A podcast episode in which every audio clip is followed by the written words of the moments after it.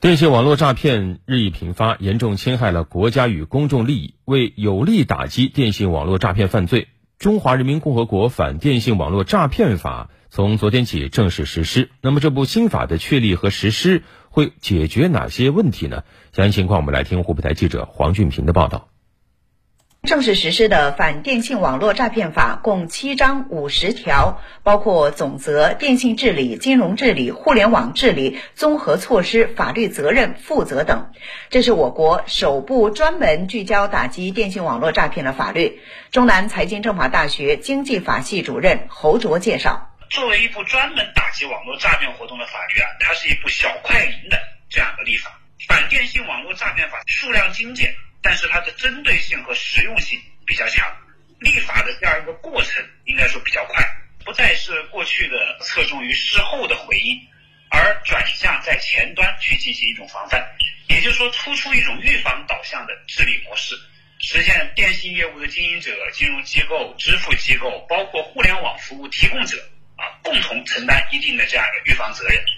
反电信网络诈骗法赋予了电信、互联网、银行等机构和单位反诈看门人的主体地位，加大了前端义务和处置责任。侯卓，也就是说，它改变了过去很长一段时间公安部门呢，它可能单打独斗的这样一个困局。那么也强调了多个部门共同协同推进一个制度特色。就对于电信业务经营者啊、银行业金融机构啊、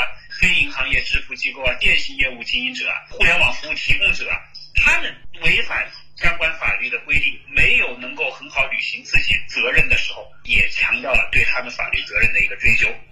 该法明确多部门协同合作打击电信网络诈骗的同时，并授权公安机关对违反本法中禁止性规定的行为进行治安处罚，有效解决了电信网络诈骗违法犯罪法律制裁层面的行政和刑事处罚的衔接问题。武汉市公安局法制支队王宇明确公安机关对于违反一些禁止性规定的，比如说禁止出租车电话卡呀。禁止这个虚拟货币的方式帮助洗钱啊，禁止帮助提供这个实名身份核验啊。如果说违反这些禁止性规定的，但是没有达到刑事追诉标准，那么公安机关就可以做出行政拘留或者是没收违法所得。或者是罚款等行政处罚，就是因为这个条款就是有效解决了这个打击过程中这个法律空白问题。对从事电信网络诈骗犯罪和关联犯罪的人员，该法还规定了记入信用记录、限制出境等等。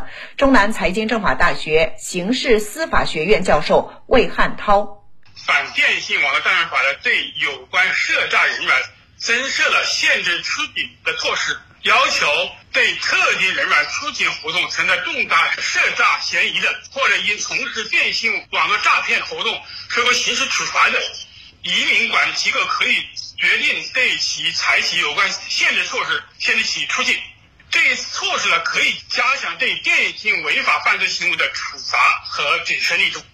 反电信网络诈骗法的实施，意味着专项打击犯罪将进入新的阶段。与此同时，公众也应该学法知法，进一步增强防范意识。湖北泽楚律师事务所律师丁浩提醒：反电信网络诈骗工作始终坚持预防为主，注重源头治理，主要要学习、了解、明确各种诈骗的手法。更重要的一点，要提醒朋友们，